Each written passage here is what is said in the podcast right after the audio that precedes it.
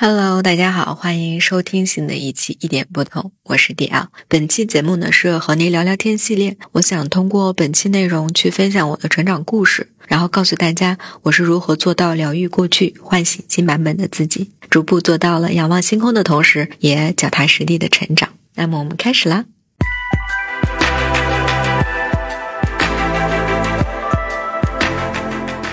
要知道，我们在播客这个场域认识已经有四年了。当时是在二零一九年的九月份，我开始录制了第一期，磕磕绊绊的去表达我为什么要创作这样的一个播客。当时我的肚子里面还有我的女儿，现在她都已经四岁了。我觉得这些年在回顾过去的时候，我发现我有了非常非常多的变化。大家应该感受到，就是我今年能够稳定的去更新我们的节目。我过去呢是时常会依靠我的灵感的敲门。说实话，这样的话就会让我内心非常有压力，因为你不知道灵感什么时候来，你不知道它来了以后你能不能接住。但是我现在会知道怎么去做准备，怎么去录制一期很好的节目。然后我做了很多的刻意练习，逐步到现在又能够非常好的去表达我的想法。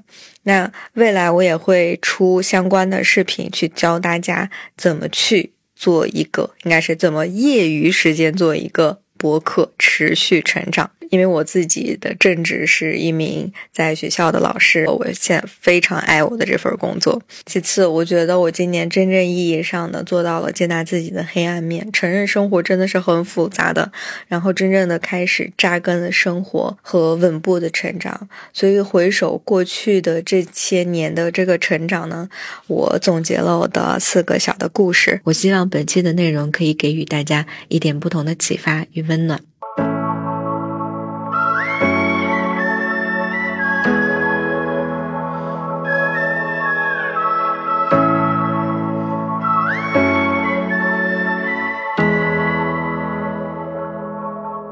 接下来，我想跟大家分享我的第一个故事。这个故事呢，是关于我怎么慢慢知道我要主动去选择，主动的去承担生活交给我们的那个重担。那这件事情其实是发生在十年前吧。十年前，我辞去了一个有编制的教师的岗位，义无反顾的去读了研究生。当时。我所有周边的朋友都说：“刁，你好有勇气呀！”其实你们知道吗？我做这个选择的时候，内心里面还是有些恐惧的。但到底什么给了我这样的一份勇气呢？去做出跟曾经的 DL 不一样的抉择？我现在回想的话，我就发现每一个转折点的背后，真的有无数次的回眸。这些回眸里面有你反复跌倒的地方，有你反复发生的这些错误。那我过去的人生当中，我记得印象非常深刻的是两次，这两次呢都是我人生的低谷啊。第一次呢是高考之后填志愿，嗯，当时。我不敢自己去写这个志愿，是由家里人包办的。但是呢，我拿到录取通知书的时候，非常的伤心难过。第二次的低谷呢，是我本科毕业之后，非常想留在乌鲁木齐，但是当时找的工作并没有得到父母的认可。我当时也是没有勇气的，因为父母觉得你在乌鲁木齐没有自己的房子，你回到这里有地方住。你考个编制，有这样的一份工作多好！我当时说不行，我要考研。结果我真的努力了很久很久，但是这个研究生的笔试过了，面试没有通过。我当时记，我决定要回老家了，回老家，然后买了火车票。我提着非常重的行李箱到了这个火车南站。但是那一次我没有赶上这个火车，我就给家里人说我没有赶上火车。我爸当时说了一句：“你是不是故意的？”我当时真的是非常痛哭流涕。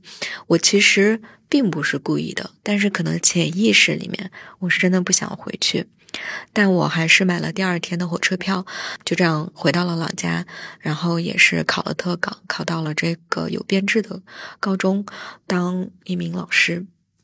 家里人是非常的开心呀，不停的 给我安排相亲，然后生活过得也还可以，工资也不错，当时的同事朋友都非常好，我还想创业了一把。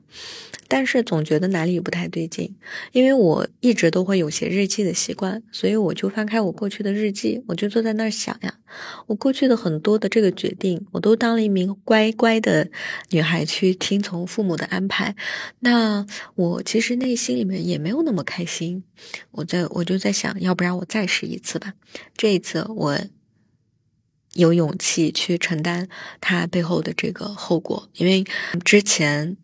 我不想承担的时候，我发现其实父母也没有办法帮我 承受多少的痛苦，到最后难受的还是我自己，所以才有了第二次的考研。考成功了之后，我的父母给了我非常多诱人的。Offer 就是告诉我，在这里我可以给你买车买房啊，我也可以给你投资，你可以继续创业。你现在工作这么好，在市区里面，你就算是研究生毕业之后，能不能找到这样一份工作呢？我当时反问了他们：你们为什么不说我研究生毕业之后能找到一份更好的工作呢？虽然我是这么说的，但是内心里面还是有点忐忑，毕竟我要去面对未知呀。但是还好。我现在非常庆幸，我当时能拿出这份勇气，也非常感谢我过去的两次的低谷，两次的失败，在我做出第三次的决定的时候，真正意义上的帮助到我。所以，我现在想跟大家分享的是，有些时候我们可能会看到我们在不同的地方失败过啊，不同的抉择当中，我们不知不觉做出了相同的决定。但只要你愿意坐下来，认认真真的去分析，去看你过去的一年、半年、过去的三年、四年中发生的那些事情，你可以找到规律的，你可以按图索骥，通过过去的那些感受和感悟，去获得重新出发的力量。那么，在过去的三个月里面，我是非常用心的打磨了我自己的这个课程，回顾过去，唤醒自我。那么，在这个里面，我用了大篇幅的呃内容来帮助大家去回顾我们过去一年或者是半年里面我们那些重复发生过的事情。通过这些，我们才可以真正意义上的去做到重新的。出发，我们不能每次一开头就是计划我来年我要去健身，我来年要读啊多少本书。但是如果你没有过去的这些嗯事情的梳理的话，你来年只是会重复的过一遍你过去的那个生活而已。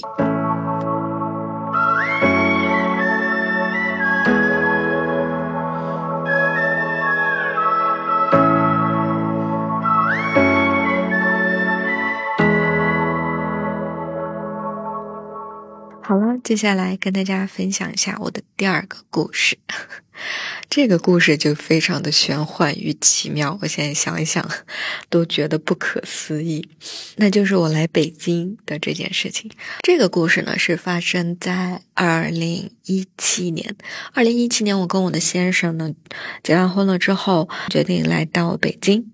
在这里生活，我当时应该是花了两三个月吧，然后找了一份我自己非常喜欢的一份工作，并在北京真正意义上的开始打工人的生活，特别的开心。我从我们住的地方到我工作单位都可以骑自行车或者坐公交车就可以到。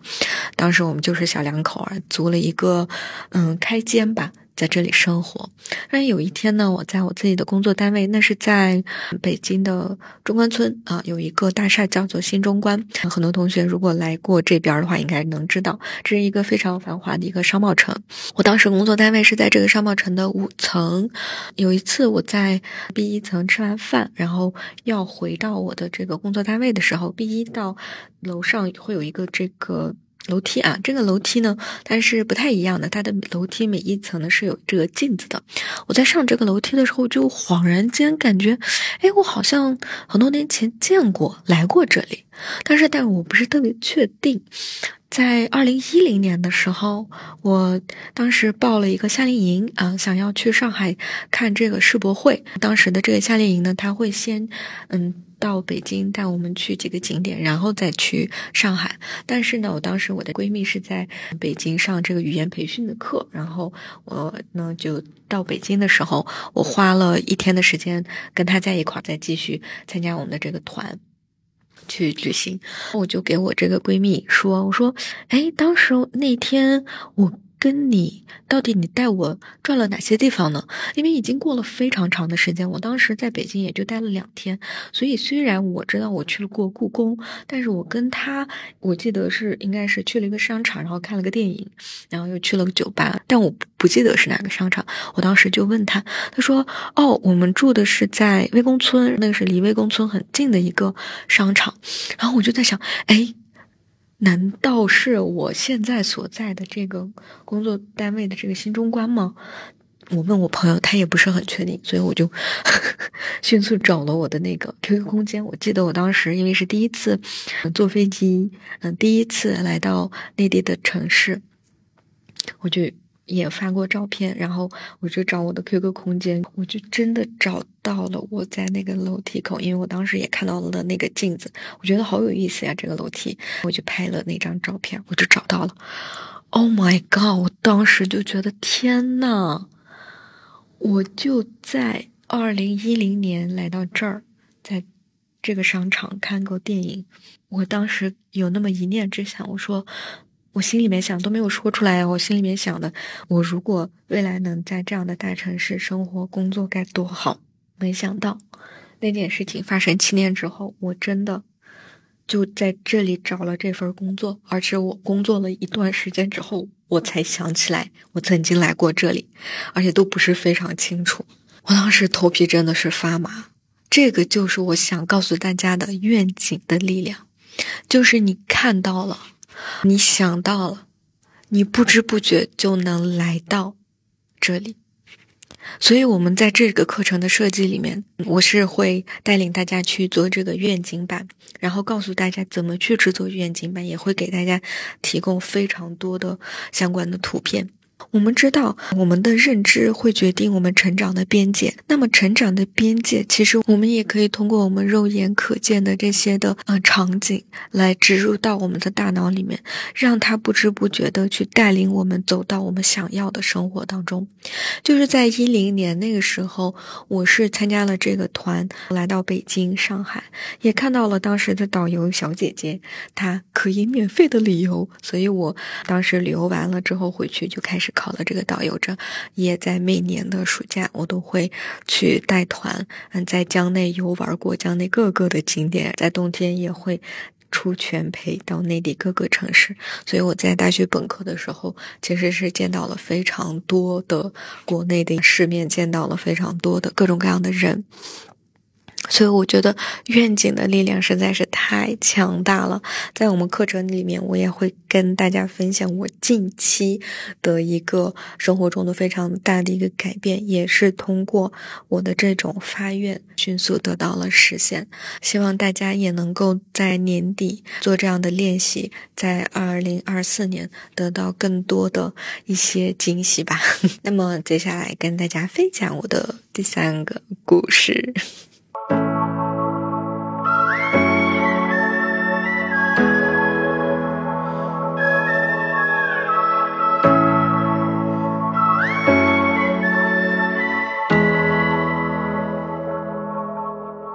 第三个故事呢，是发生在我的研究生时期，那是在二零一五年左右。大家知道，研究生时期其实最重要的一件事情呢，就是写论文。而且我当时二零一五年应该是到研二了，我这个是学术研究生，只有两年的期限。但是你们知道我当时在做些什么事情吗？我当时非常认真的低头做事，做哪些事情呢？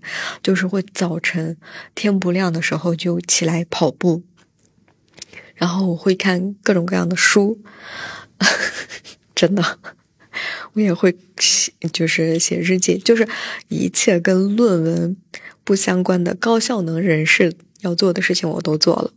我还会出去代课之类的，当时弄得非常非常的忙碌。最后要写论文的时候，我真的是熬了好几天的夜呀。但是呢，非常的焦虑、爆痘，我当时还得了带状疱疹，就是身上像针扎一样，然后去这个输液就很痛苦、很难受。你们知道，我们很多时候会看到一些博主呀，或者是一些书籍，我们看完了以后，就是想去照搬别人的这个生活的 routine、生活的模式，到我们自己的身上做很多自我感动的事情，会特别特别努力、特别特别认真的记上课的这个笔记，非常的优美好看。但是我们不知道，我们做这个笔记。我们做这些事情到底是为什么而服务？我们这段时间我们最重要的这件事情到底是什么？我们都不知道，所以没有一个比较清晰的和我们自己的渴望相吻合的目标的时候，你做的很多很多的努力只会消耗你的精力。哎，这真的是血泪的教训。我是那种上课的时候特别。认真记笔记，买很多笔记本，很多效率工具的 人。当然，我也承认我是学霸。就算是这样，还好，最后还是把论文赶出来了。但是，以我现在的头脑，我真的不会去做那么无脑的事情。我在这里可以简单的分享一下，我做我的这个课程，我过去的两个月，我。减少了我自己的健身的频率，我减少了我看书籍的频率，但是我会把我的目光紧紧的盯在我的目标里面。我要打磨我的这个课程，我要回顾过去，我要去一步一步的去书写，然后还给大家制作了这个相对应的手册和文档。也就是说，我们不仅仅是要去看这个课，看完课程以后，你手上有实质的这个材料，你可以去书写，你可以去利用，你可以用生命轮去看我们过去的生活里面哪些地方被我们疏忽掉了，来今年我们需要在。哪一个部分做更清晰的目标的制定？有了这些之后，我们再去把它落实到我们的每个月、每周、每天的时候，你的生活会过得更加的轻松，而并不是越来越忙。接下来跟大家分享我的第四个故事。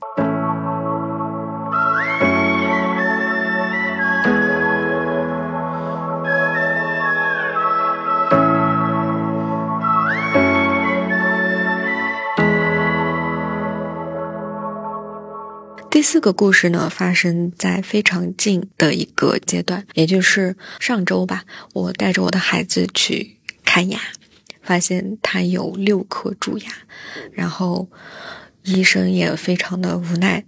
其实我当时非常非常非常非常的自责，因为我自己的牙齿就不是很好，我妈妈的牙齿也不是很好，我就应该及时的、定期的去带着我的孩子看牙。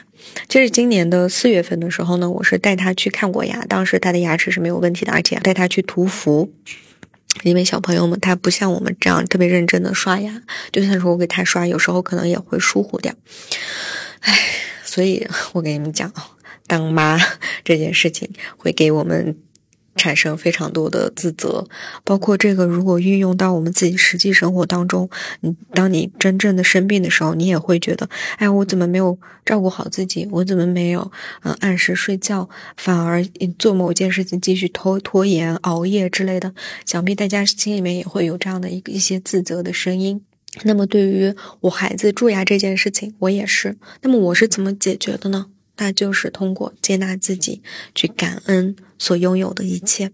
接纳自己这件事情怎么运用到我们生活当中呢？我是怎么运用到我孩子的这件事情上？我是跟我老公去聊过这件事儿，然后我们就说到，我们要接受这个现实，因为我们确确实实是带他去了，但是中间就是疏忽了一段时间，没想到这件事情一下子恶化到。现在这个地步，那我们能做的是什么呢？能做的就是带他及时的去补牙，并且调整我们未来的一些策略。当时呢，我就给自己写了一封信，然后这封信里面，我就给我自己说：“嗯，确实，对啊，我知道，嗯，当妈很不容易，他有方方面面的事情，你需要去关注到，他有很多很多的事情，你需要去接纳、去包容。”这一件事情确实很累，我也知道，你有做过这些这些事情。不管怎么样，我们只要做一个足够好的妈妈就可以了。不管未来发生什么样的事情，我都接纳你。我知道，只要你成为一个真实的、完整的人就可以了。生活是复杂的。我给我自己写了一封这样的信之后，我就感觉哦，心里面舒服很多，那个拥堵的感觉一下子被释放出来了。这个也是在我们课程里面我设计了一个环节，就是给自己写一封信。我会在今年的年初一月份。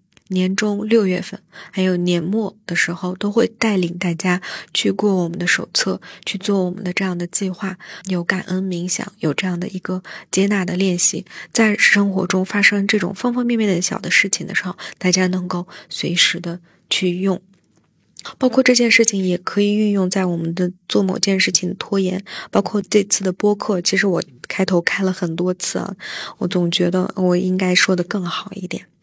但是我也是告诉自己，我说丽昂，你尽力就好了。我非常感恩有这么多的听众来听我的这个播客，也有我们的团队的好朋友跟我一起去协助做这样的一个特别好的课程的内容。那么这一切，我的感恩，我的接纳，会给我持续源源不断的能量，继续往前。如果我继续回到我的过去，不断的去责备和打压自己，迪昂，你怎么这一点事情都不知道？你都已经录了四年播客，到这里怎么这么简单的东西你还是做不到？想当年你就写几个字儿，你都能哇哇哇说完，现在呢？这都是我曾经我头脑中有可能会出现的这样的一个对话。但是现在，这个二点零版本的迪奥会做什么？会给自己写一封信，会做积极的这个自我对话，会感恩我所拥有的一切，然后深呼吸，继续开始录制，继续慢下来，跟大家好好的去聊。所以，通过以上的四个故事，我是想让大家知道，我们如何通过回顾过去，通过我们的愿景的力量，有一个清晰的目标，通过接纳自己。感恩这一系列的小的技巧，如何建立自己更有体系的一个生活？不知道我以上的这四个故事给大家带来了一个怎样的启发？大家在过去自己的生活当中，是否也有不断重复发生的一些事情呢？大家在下一个转口，在二零二四年，又会以怎样的态度去迎接新的故事的展开？那么，我整合了我过去这么多年的一个自己的经历，制作了这一次的课程，疗愈过去，唤醒新版本的自己。我在做课程的时候，就在想，怎样让大家从头脑上的知道，落实到自己的生活当中，度过不一样的二零二四年呢？首先，我想跟大家分享的是，我们这次课程里面是有七节我录制的音频内容，我会讲清楚从生命轮出发，开始回顾我们生活中不同的方面，再到如何拥抱我们自己的黑暗面，通过感恩冥想、书写来获得我们本来就拥有的那个力量。我们再去一起制作愿景版，展望自己内心的渴望。通过具体的去书写自己的目标，伴随课程的内容呢，我们还有配套的电子手册和电子的文档，大家可以选择自己喜欢的方式去书写。最后呢，我还设置了一个非常好的年度陪伴的这个形式，那就是我们会有三次的线上视频会议，每节课的这个跨度呢是六个月，也就是在一月六号、六月二十九号，还有十二月二十八号，我会陪伴大家一起完成手册中的内容，一起。一起分享我们的困惑和收获，并且展望我们下半年的这个计划和内容。我需要提醒的是，这个唤醒计划呢，可以在任何你想要重新开始的时候执行。无论你的生活处于什么样的一个阶段，只要你想有意识的去疗愈你过去的生活，开启崭新的生活，实现自我成长，那么这个课程真的能够极大的帮助你。之前的节目里面我也说过，我们需要去锻炼自己的生存技能，去锻炼自己的社会性的肌肉。那么我相。信我的这个内容可以帮帮助到大家重新获得生活的主动权，用新版本的自己去创作属于我们自己的美好生活。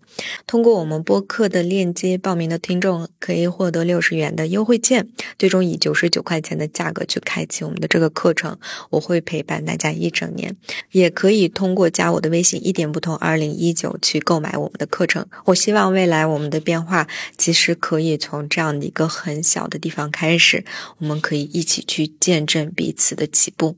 我相信，一旦启动那个蝴蝶的翅膀，不管你跌落在哪里，也可以重新起飞。谢谢大家的收听，那么期待大家能够在我们这次课程的专属社群里面相见。那我们下期内容再见，拜拜。